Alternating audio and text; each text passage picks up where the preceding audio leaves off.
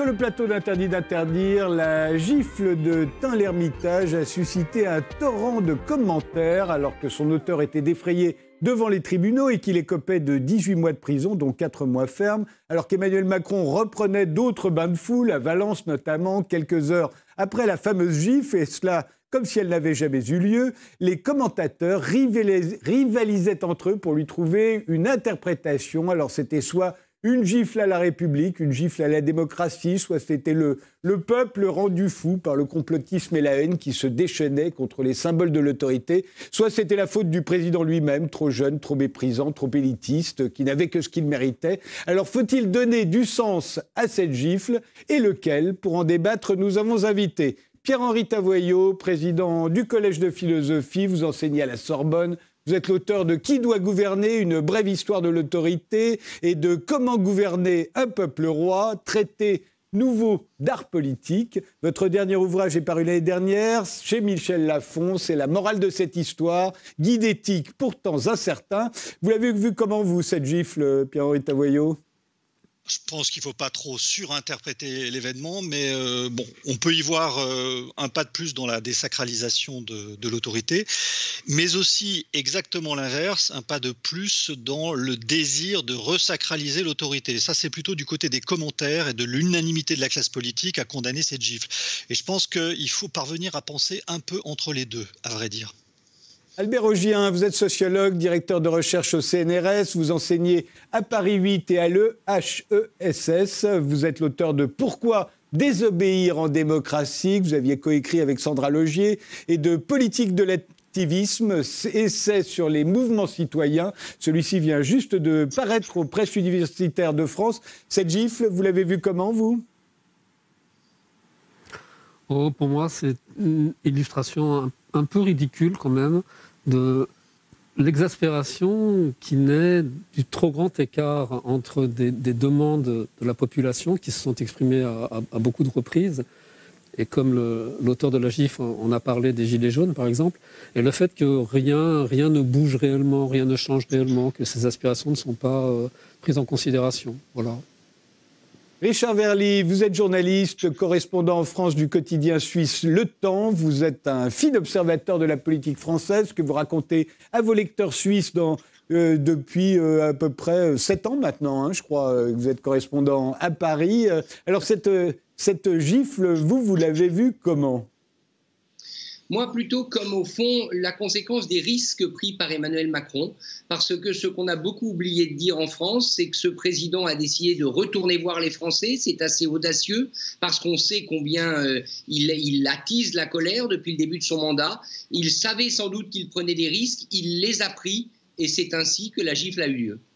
Alors, la première question que j'ai envie de vous poser, je vais vous les poser à vous, Richard Verly. Faut-il forcément donner du sens ou du moins un sens de, portée générale, un geste comme celui-là, quand Ronald Reagan, euh, euh, qui venait d'être élu président des États-Unis, euh, essuyait plusieurs balles, et il les a vraiment reçues, hein, ces balles.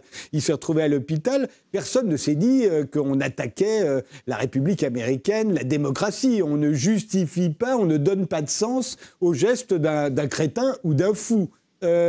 pourquoi, là, tout à coup, euh, faire des généralités sur un geste qui n'est ni prémédité, euh, ni, qui ne semble même pas raisonné, et en tout cas qui n'implique que celui qui l'a donné.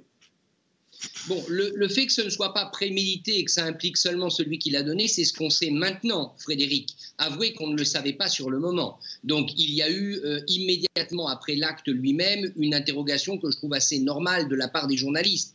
Par contre, là où vous avez raison, c'est qu'on veut toujours tout remettre ensemble et trouver un sens à des choses isolées. Il y a un contexte, un contexte qu'on connaît en France, qui est très frappant quand on est correspondant étranger dans ce pays c'est la référence permanente à la révolution, au chaos, à la violence politique. Donc on a voulu voir dans cette gifle le résultat de ce contexte et de cette violence politique ambiante.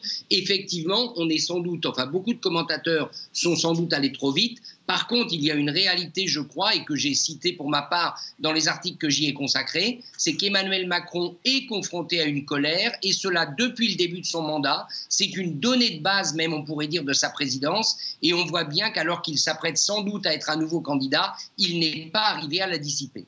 Albert Rogien Oui, et je, ne fais que partager ce point de vue d'un journaliste suisse, fin observateur, et puis un peu neutre certainement sur les affaires françaises. je pense que cette gifle, beaucoup de, à, l'époque des Gilets jaunes ou un peu après, ou même euh, dans beaucoup de mouvements qui ont eu lieu, beaucoup de gens qui ne se situent pas, probablement cet auteur se situe, en tout cas c'est euh, du côté de l'extrême droite, mais je pense que beaucoup de gens d'extrême gauche auraient bien aimé euh, foutre des baffes aussi au président Macron. Et, voilà, le, fait est que ça ne s'est pas produit. Et Ceci dit, il y a toujours, euh, si on veut rester euh, nuancé sur l'affaire, il se fait que quand même euh, la présidence Macron remue beaucoup, beaucoup, beaucoup de vieilles traditions, de vieilles hiérarchies en France et que ça, ça, suscite, c'est pas simplement, on, a souvent dit que c'est la colère des, plus défavorisés euh, et qui souffrent des politiques néolibérales, mais il y a énormément de, corporations qui, euh, qui, craignent, et en tout cas qui résistent et qui se défendent face au, type de bouleversement que je pense qu'Emmanuel Macron a voulu introduire euh, dans la structure française. Beaucoup de gens auraient voulu lui donner euh, des gifles, hein, même des proches. Je pense euh, à certaines personnes évincées. Euh, bon, elles ne l'ont pas fait.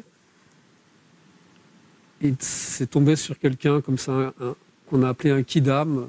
il l'a fait, mais là aussi, je pense qu'il faut revenir à ce que Pierre Verdi vient de dire, c'est le contexte. Il y a un contexte de, de colère constante. et peut-être peut-être un, effet confinement où on dit que les violences sont un petit peu trop euh, euh, retenues et qu'elles explosent de façon un peu incohérente. Euh, parmi les personnes évincées par Emmanuel Macron, il y avait Manuel Valls. Manuel Valls, après avoir démissionné de son poste de Premier ministre pour se présenter à la primaire du Parti socialiste, s'est fait lui-même gifler. À l'époque, personne n'a dit que c'était la démocratie qui était giflée ou la République qui était attaquée. Pareil pour Maxime Brunery, qui avait été tiré, ou qui voulait tirer sur le président Chirac euh, sur les Champs-Élysées. Personne n'a tiré de généralité à cette époque-là. On a vu ça comme le geste d'un crétin ou d'un fou. On n'a pas eu besoin de le justifier, euh, Pierre-Henri Tavoyot.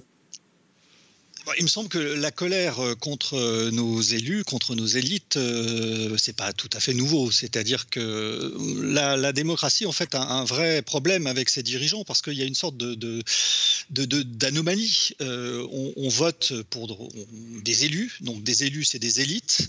Nous sommes dans une société par, par ailleurs égalitaire et donc nous votons pour des gens qui sortent du rang.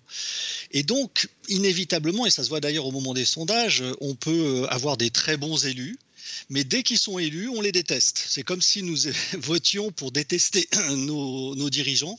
Et donc, il y, a quelque chose d'assez structurel à la, démocratie, le fait que euh, ceux qui sont en place, ceux qui sont au pouvoir, suscitent la colère, parce que la démocratie, c'est la promesse d'une maîtrise par le peuple de son destin, et que quand on met des gens au pouvoir, on a envie qu'ils agissent pour nous.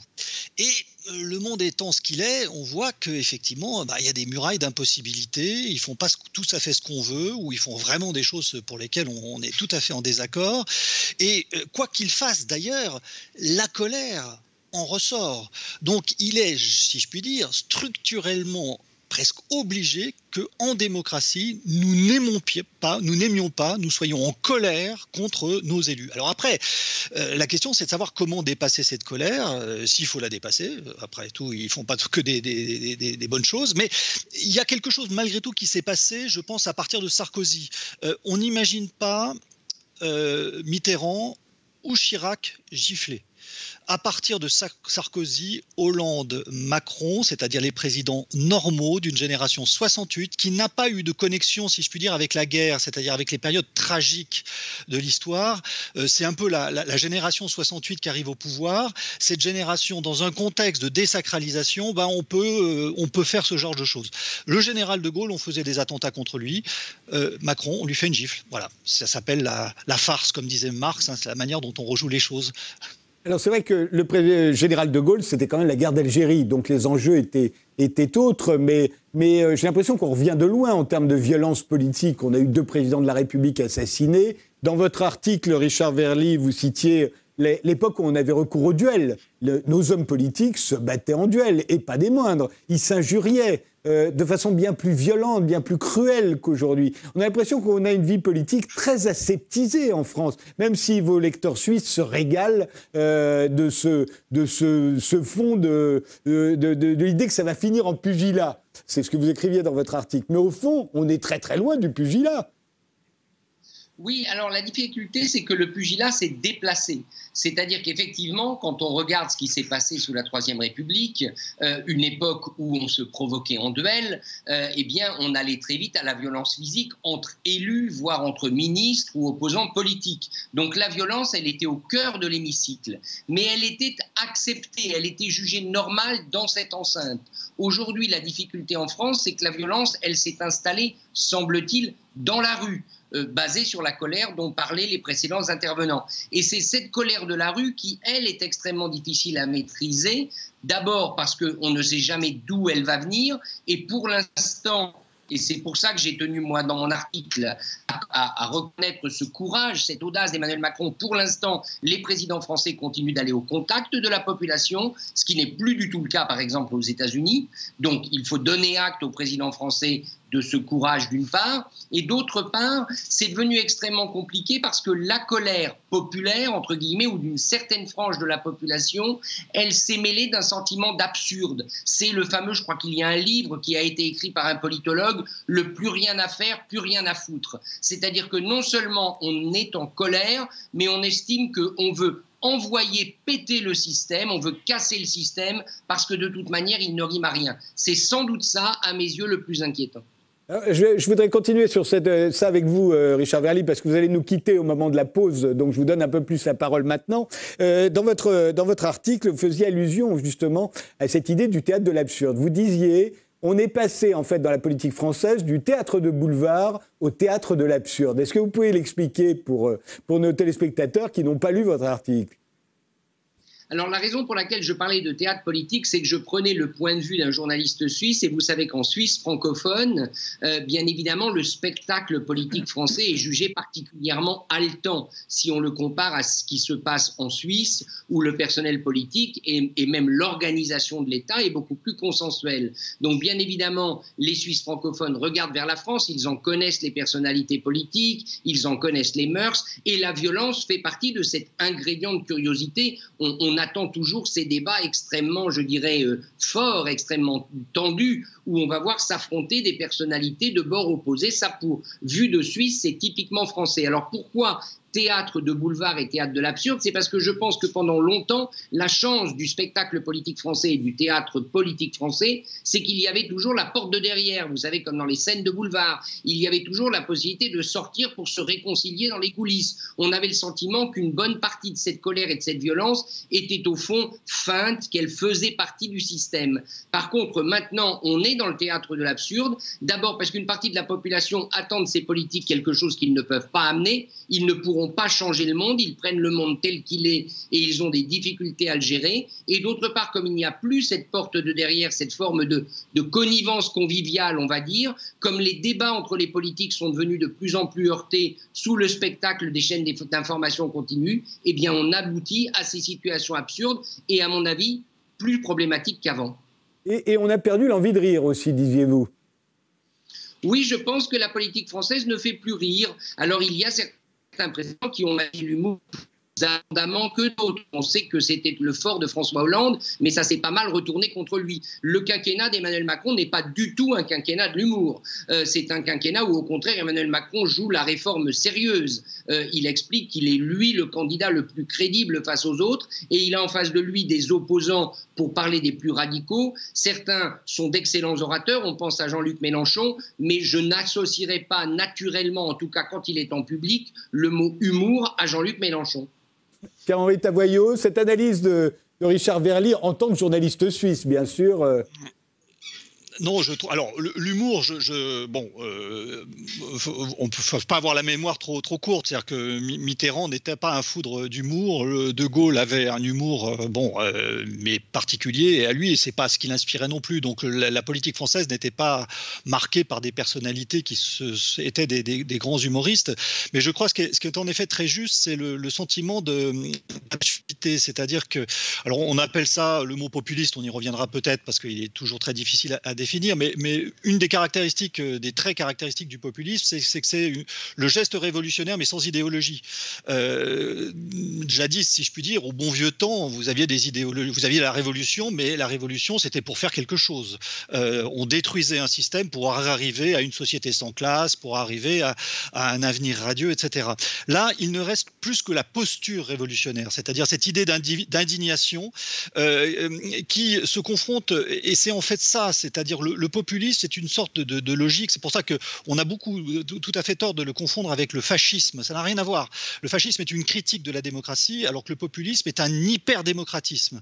On veut toujours plus de peuple, c'est-à-dire être plus proche du peuple, et toujours plus de pouvoir, c'est-à-dire on veut plus de démos et plus de kratos, mais dans une, confusion totale, euh, c'est-à-dire qu'on veut que tout le monde décide et être ultra efficace que tout le monde décide comme en Suisse, mais être ultra efficace comme Erdogan ou comme euh, à Singapour euh, ou comme Poutine. On veut les deux ensemble, ce qui crée une grosse confusion idéologique. Voilà, c'est ça le problème. Et c'est vrai que s'il y a un trait caractéristique de cette, de cette petite gifle, c'est que son auteur est je vais pas être méprisant là, mais dans une très grande confusion idéologique, puisque c'est quelqu'un qui dénonce l'autorité, qui est nostalgique de l'autorité monarchique d'antan, mais qui est le premier à déstabiliser l'autorité d'aujourd'hui. Donc il y a vraiment des, repères, euh, disons, classiques, j'allais dire le bon vieux temps de la guerre froide entre la gauche et la droite. Tout ça sombre dans une espèce plutôt de confusion.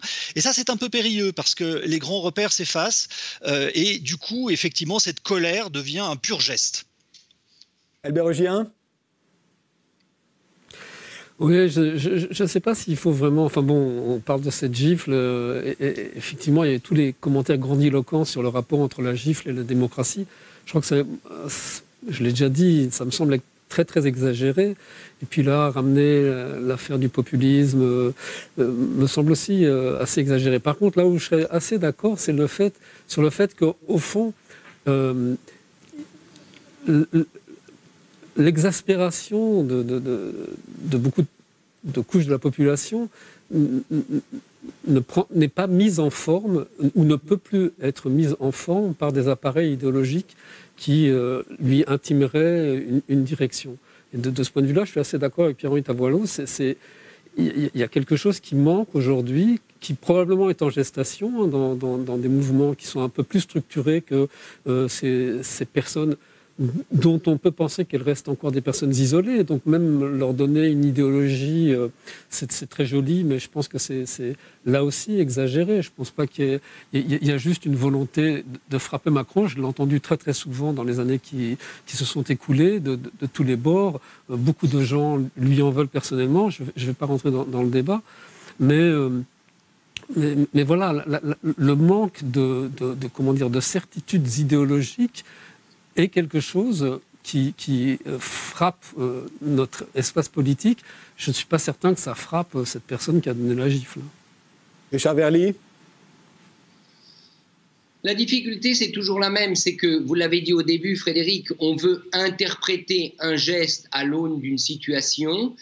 au fond, en réalité, ce qu'il faudrait interpréter, c'est Emmanuel Macron, c'est-à-dire pourquoi alors qu'il sait qu'il attise la colère, euh, il n'a pas cherché à y remédier ou il n'est pas parvenu à y remédier depuis le début de son quinquennat. Et là, si on s'oriente dans cette direction, à mon avis, il y a plus de choses à dire. Au fond, Emmanuel Macron, vous le savez, il a tenté une reconquête de l'opinion une première fois avec le grand débat national après la crise des Gilets jaunes. Il réessaye maintenant de faire la même chose, mais on voit bien qu'à chaque fois, il bute sur une frange de l'opinion euh, qui est au fond irréconciliable, qui ne veut plus entendre parler de lui. Et ça, c'est quand même un caractère dominant de la politique française aujourd'hui, c'est qu'il a, lui, un plafond de verre. Ce n'est pas le même plafond de verre que le Front National, parce que ça ne l'a pas empêché d'être élu, et on verra ce que ça donne pour l'élection présidentielle de 2022, mais son plafond de verre à lui, c'est qu'il y a une partie de la population qui ne veut plus le voir et qui ne peut pas l'encadrer, comme on dit. Et c'est de ça qu'on a vu l'illustration, et ça, ça pèse quand même lourd sur le climat politique en France.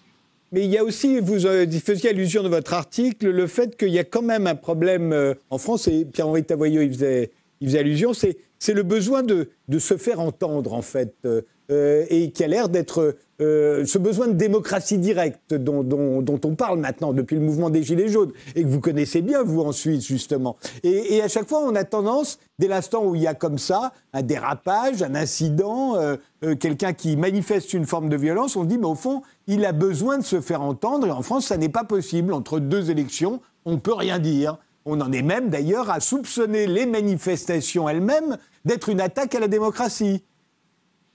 Alors, chacun a son opinion sur la démocratie directe, mais ça ne vous étonnera pas. Moi, je pense qu'elle manque en France. Je pense, et d'ailleurs, les sondages le prouvent. Euh, à chaque fois que des instituts posent la question aux Français est-ce que vous aimeriez être plus souvent consulté, plus souvent dire votre opinion, y compris sur les lois votées par le Parlement, les gens répondent oui. Donc moi, mon inquiétude, c'est au fond qu'on est face à une France cocotte minute. Ça, ce n'est pas nouveau, ça remonte très loin, y compris depuis la Révolution. Mais cette cocotte minute aujourd'hui, comme elle est accélérée, si vous voulez, par les médias sociaux et par tout le système médiatique qu'on connaît et parfois auquel on concourt, nous les journalistes, il faut bien le reconnaître, eh bien, il y a besoin de soupapes. La démocratie directe, je pense, serait cette soupape. Les Gilets jaunes l'ont d'ailleurs identifié, eux parlaient de référendum d'initiative citoyenne, le fameux RIC. Je trouve personnellement dommage. Emmanuel Macron, rappelez-vous, au moment du grand débat, avait lui aussi dit qu'il était partisan d'aller dans cette direction, mais voilà une promesse qui n'a pas été exaucée. Elle ne le sera sans doute pas d'ici la fin de son mandat. Et je pense que c'est dommage. Un peu de démocratie directe en France, peut-être, je dirais, à la française, évidemment, pas directement inspiré du modèle suisse, mais je suis certain que ça ferait du bien et que ça permettrait une certaine décompression parce que les Français, surtout ceux qui sont le plus en colère, se sentiraient entendus. Albert Rogien Oui, ben je peux que être d'accord avec ce qui vient d'être dit.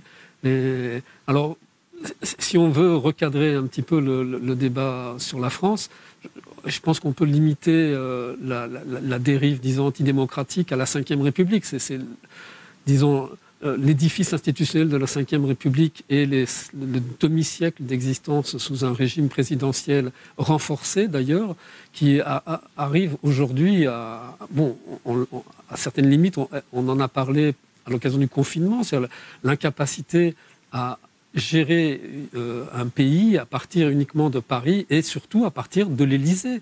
Il, y a quelque chose qui est apparu euh, complètement incongru dans euh, cette manière d'attendre la parole sacrée du président qui va dire quand est-ce que vous pouvez sortir dans la rue? Il y a quelque chose d'idiot, je dirais, et, d'un peu vermoulu dans, dans cette Ve République.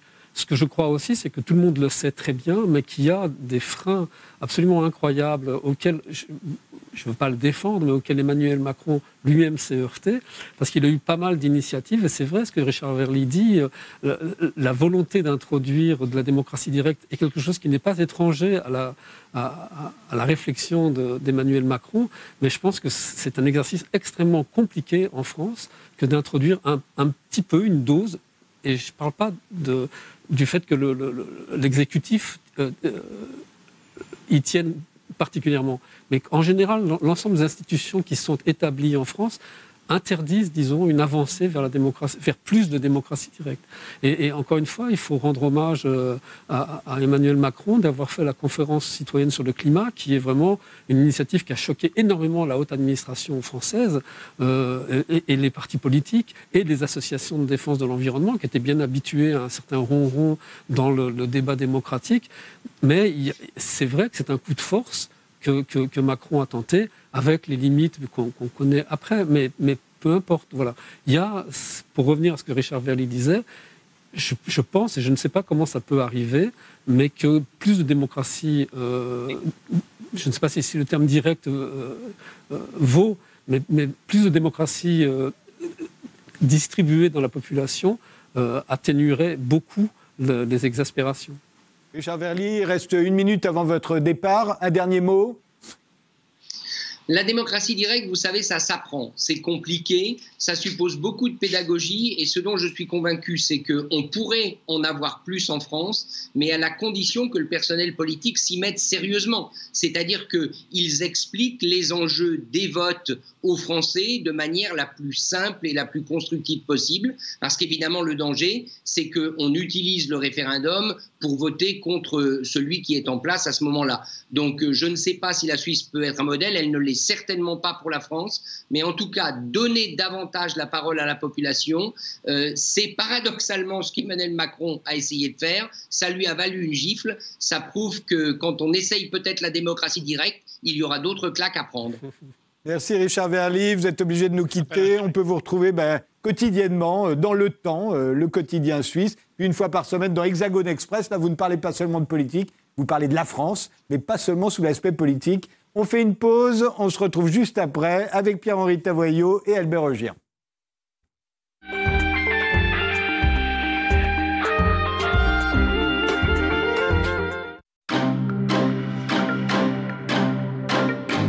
Toutes les entreprises du CAC 40 ont perçu des aides publiques et une très grande majorité a et va verser des dividendes à ses actionnaires. Ont-ils profité du système ou le système les a-t-il un peu aidés? On verse euh, des aides à des gens qui n'en ont pas besoin. C'est pas la première fois que euh, l'État fait des choses idiotes.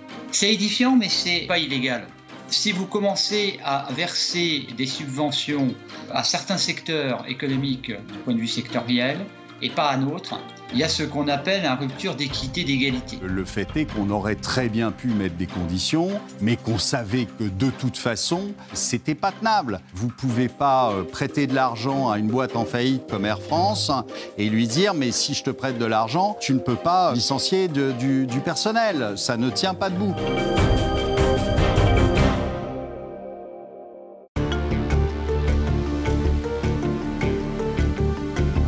Votre fonction, c'était évidemment euh, de, permettre la liaison entre les entreprises et, le, marché local. Hein. Nous avons créé un outil qui nous permet d'avoir accès aux plus hautes autorités de l'État français, de l'État russe, et qui nous permet d'améliorer le climat d'investissement en Russie. Comment vous sentez la façon dont les entreprises vont, vont se redresser, vont rebondir? Elles vont rebondir. D'abord, spécifiquement sur la France, la France est un investisseur extrêmement important en Russie parce que nous sommes le second investisseur en cumulé. Nous sommes le premier employeur étranger et nous avons plus de 1200 entreprises françaises présentes en Russie. L'attraction, elle est culturelle. C'est-à-dire que je ne pense pas qu'il y ait le pays plus proche pour nos amis russes que la France parce que culturellement nous sommes identiques. C'est beaucoup plus simple pour des Russes de faire des affaires avec des Français qu'avec les pays voisins.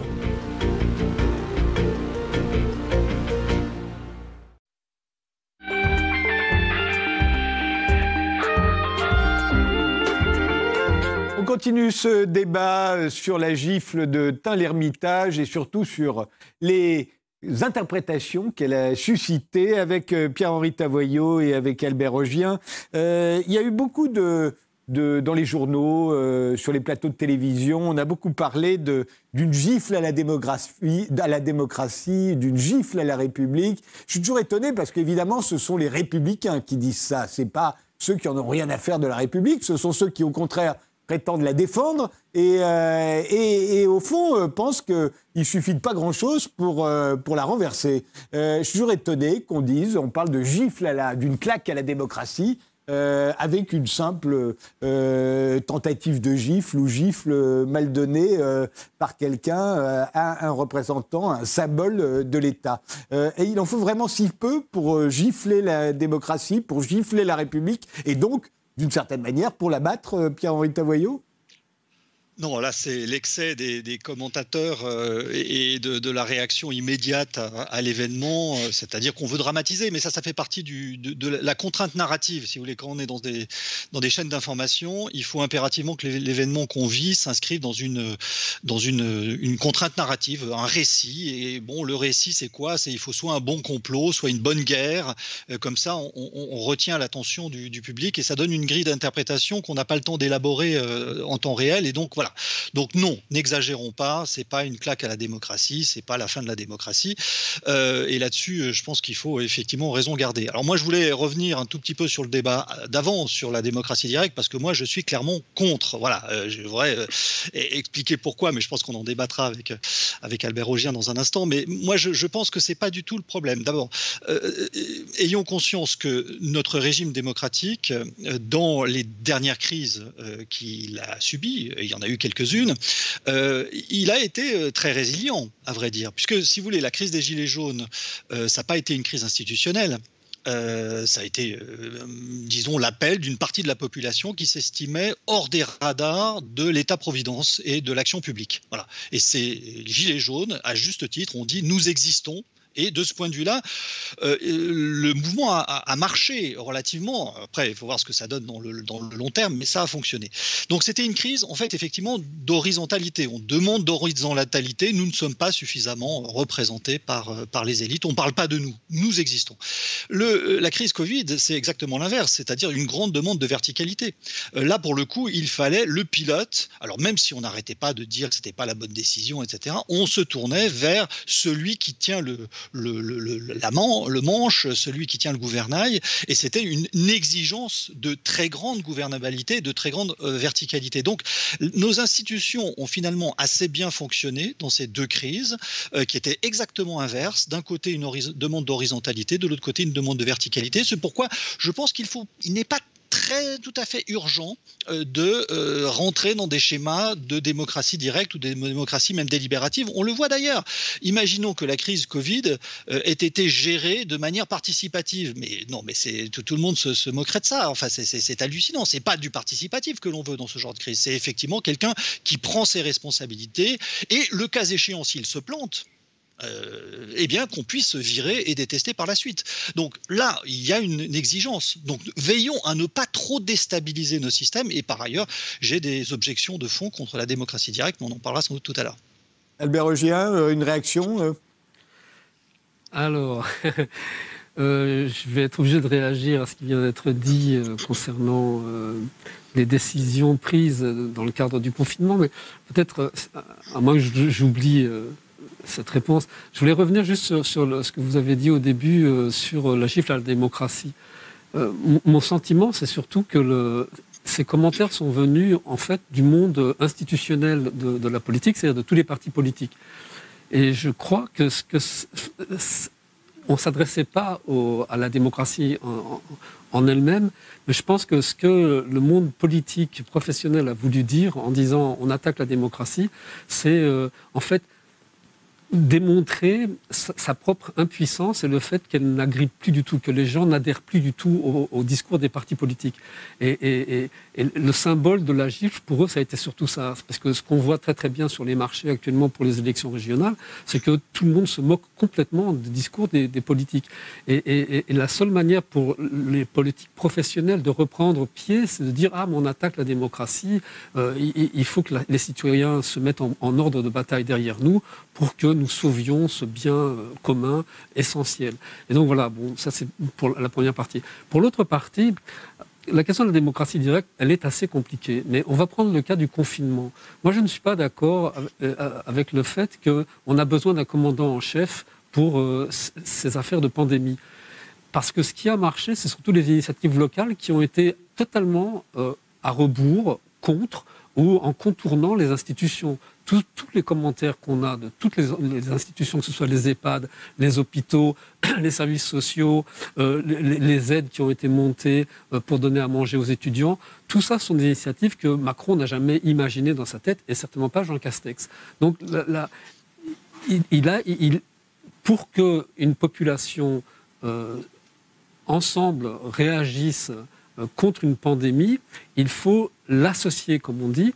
Et un des grands défauts de je pense, un des grands défauts de ce qui s'est passé en France et qui a été euh, condamné par beaucoup de gens, c'est le manque d'association, c'est le fait qu'on a infantilisé les gens. Euh, et, ça aussi, c'était assez étrange, puisque ces gens qu'on a infantilisés, finalement, eux-mêmes savaient qu'ils prenaient les justes initiatives sur le terrain pour résoudre des, problèmes locaux de masques, de respirateurs, euh, d'urgence sanitaire qui ne sont jamais remontés euh, ni au ministère de la Santé, ni a fortiori à l'Élysée. Donc cette question-là de la démocratie directe, en disant ben, dans une pandémie, il faut un chef, et puis cinq ans après, quand il y aura eu 2 millions de morts, on viendra contre lui. Non, les gens ont dit non, il faut sauver les vies d'abord, par exemple. Et pour sauver les vies, eh bien, le système français s'est montré particulièrement euh, incompétent. Alors après, ça, ne résout pas l'ensemble des questions de la démocratie directe, hein, mais, mais pour prendre cet exemple-là. Henri Tavoyot, vous vouliez ajouter quelque chose ou on, avance? Oui, euh, je pense que là-dessus, effectivement, pour négocier avec Pfizer, euh, si vous voulez, c'est pas c'est pas le participatif qui va qui va permettre le fonctionner.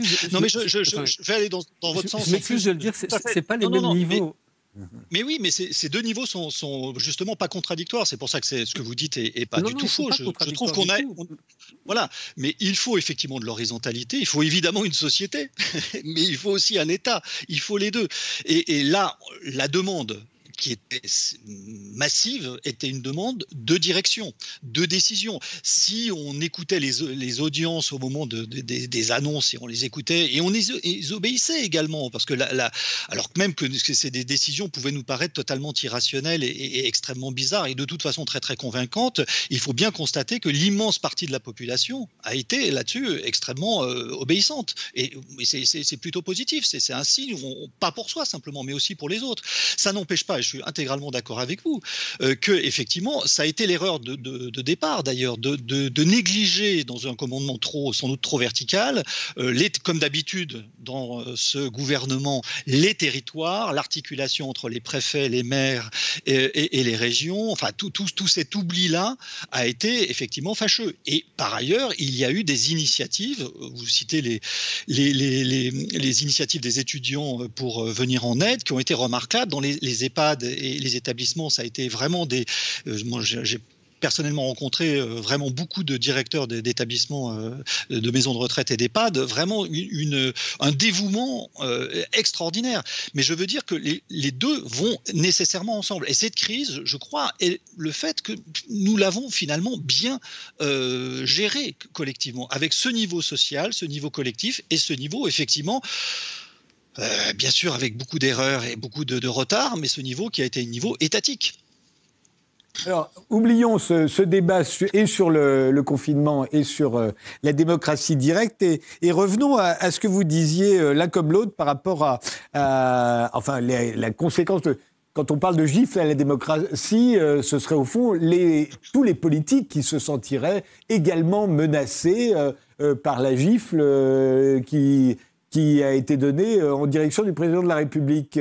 Et, c'est vrai qu'on a l'impression, on a eu euh, pas mal de cas d'enfarinage aussi, qui, notamment ce week-end. Euh, on a l'impression qu'il y, a, comme ça, et au fond, tous les, politiques se retrouvent dans la même situation de, de, ne plus être pris au sérieux. Et, je me souviens d'avoir été frappé par un sondage où on mettait on insistait sur le fait que les Français accordaient beaucoup d'importance à la sécurité, que ce serait un des thèmes euh, probablement euh, euh, de la prochaine campagne présidentielle, un des thèmes sur lesquels ils se décideraient en fonction de tel ou tel président, tel, tel, ou tel candidat. Et, on s'apercevait dans les, sondages qu'au fond, ils n'étaient pas, pas convaincus par la manière dont l'actuel président de la République s'y prend en matière de sécurité, mais ils disaient aussi qu'aucun autre candidat ne pourrait faire mieux.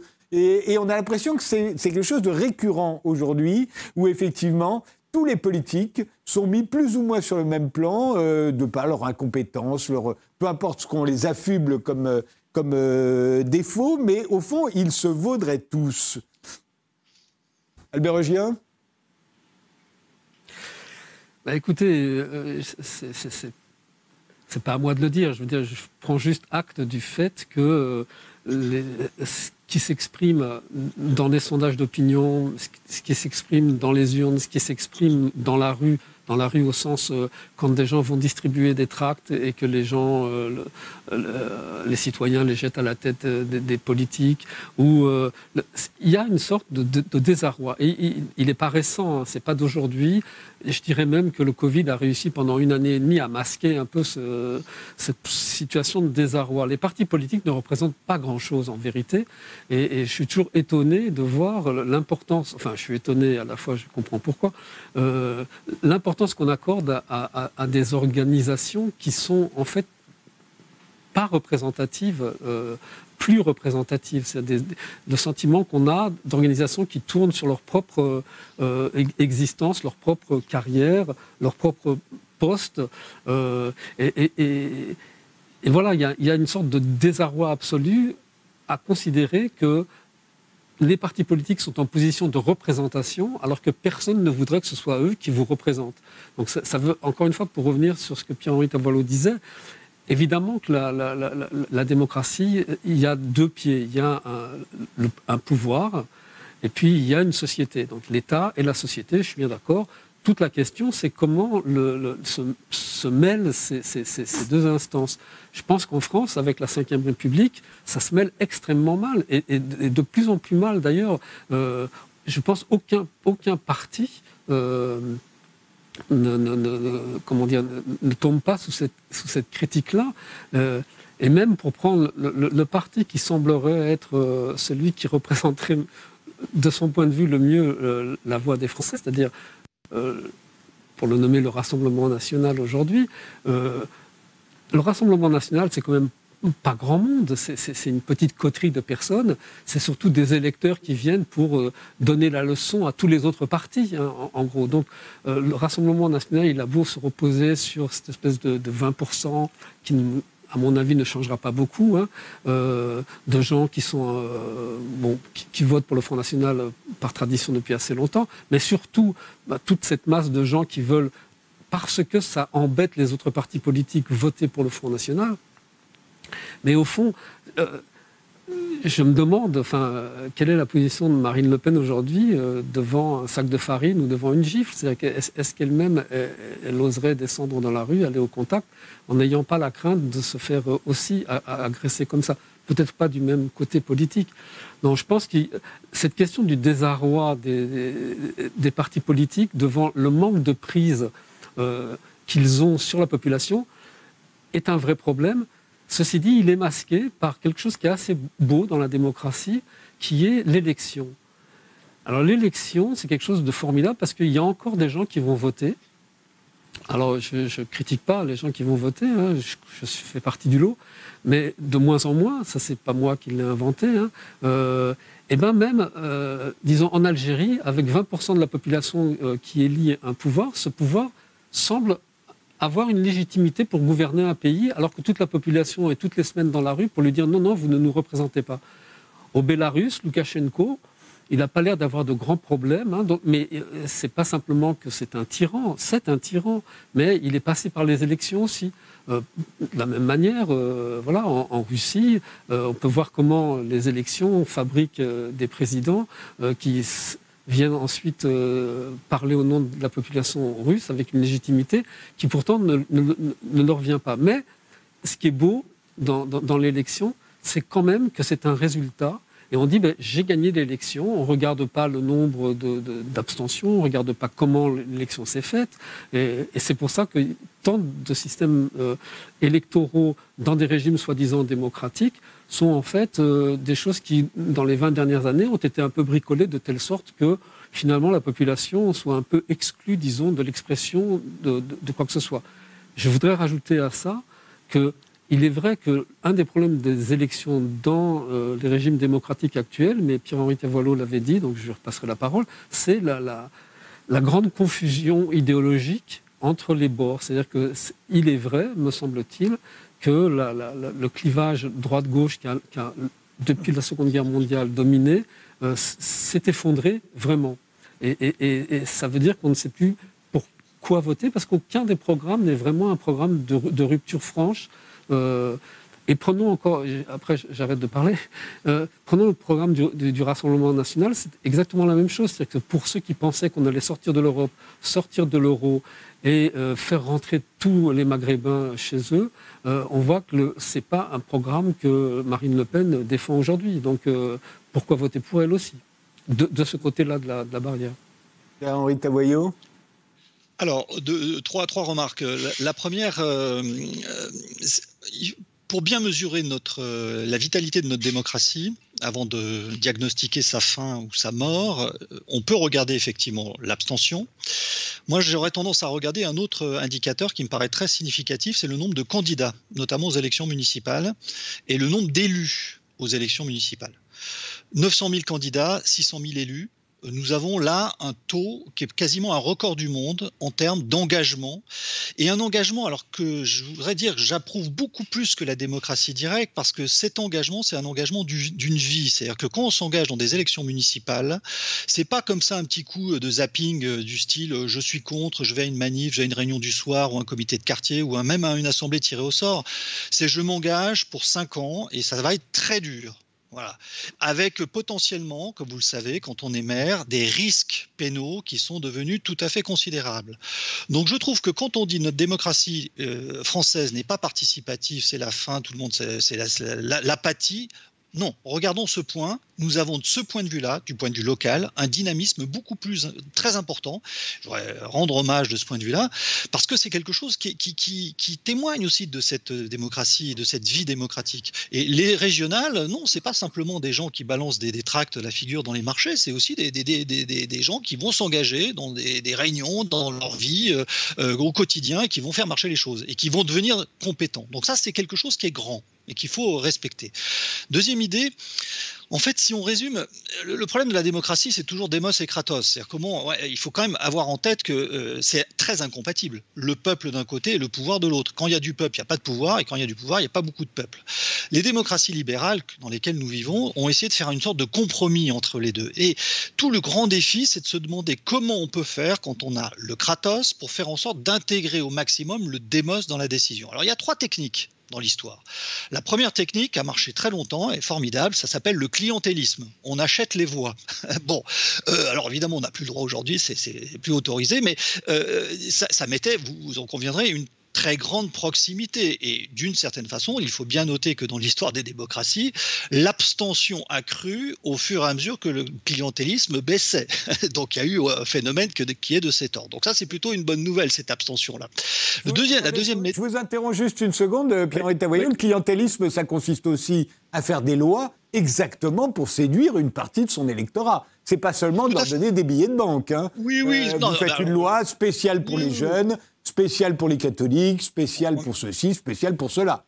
On est bien d'accord, mais euh, je tout à fait d'accord, aucun de ces modèles ne disparaît totalement. Donc on, les, vieilles, les recettes continuent d'exister. Mais vous reconnaîtrez avec moi que euh, c'était vraiment le modèle principal des élections de, jadis. Il y a des très beaux textes d'ailleurs qui, expliquent tout ça. La deuxième méthode pour intégrer le peuple, ça a été une méthode de, laquelle on sort. C'est la méthode du parti. le parti communiste est vraiment le modèle. L'idée du parti, c'est l'idée de constituer une, société bis, euh, c'est-à-dire une société qui va progressivement conquérir la grande société, mais dans lesquelles on va tout faire. On va se marier, on va vivre, on va aimer, on va, on va se former. Une grande dimension formatrice des partis, du Parti communiste.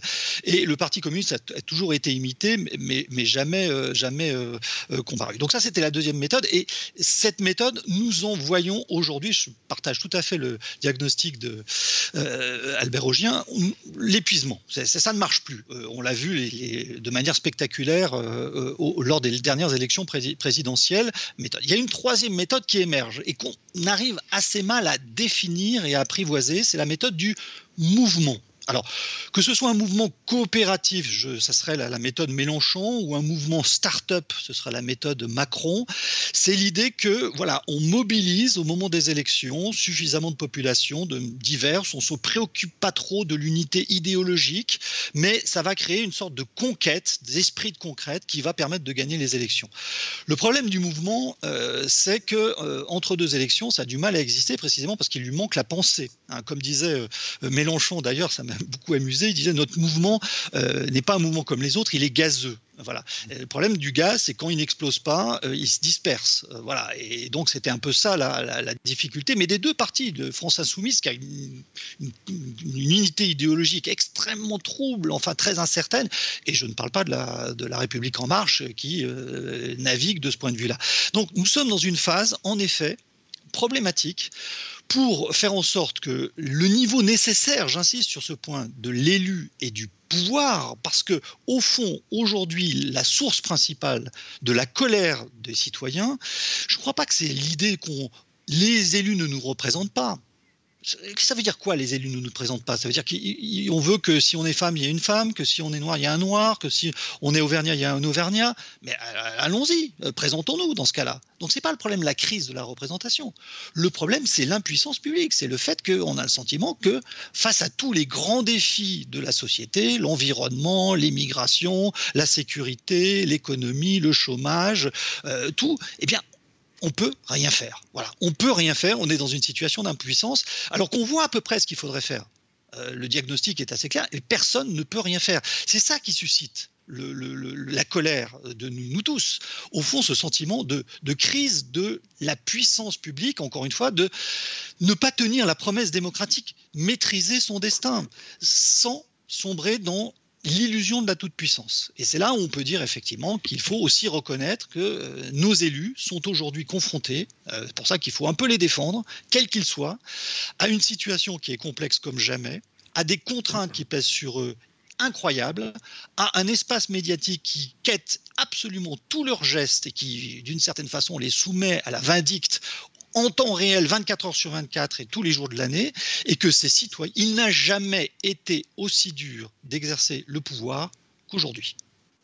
Alors, réponse d'Albert de, Il nous reste trois minutes, mais je compléterai la réponse. Euh, en plus, euh, on les déteste euh, de plus en plus, ces hommes politiques, mais, ils ont aussi de moins en moins de pouvoir. À la fois, ils s'en sont débarrassés, ils, les ont donnés à une représentation supranationale, qui est l'Europe, tous les pouvoirs dont disposait même encore euh, Valéry Giscard d'Estaing, euh, il y en a pratiquement plus, euh, la plupart ont disparu. Et, moins ils ont de pouvoir, plus on les déteste. C'est assez étrange quand même. Et plus on leur fait des reproches. Et peut-être, comme vous l'avez dit, parce qu'ils n'ont pas de pouvoir au fond. quel est votre sentiment, Albert Ogien oui, ben, écoutez, vous avez tous les deux tout à fait raison. Hein. Ce, que je,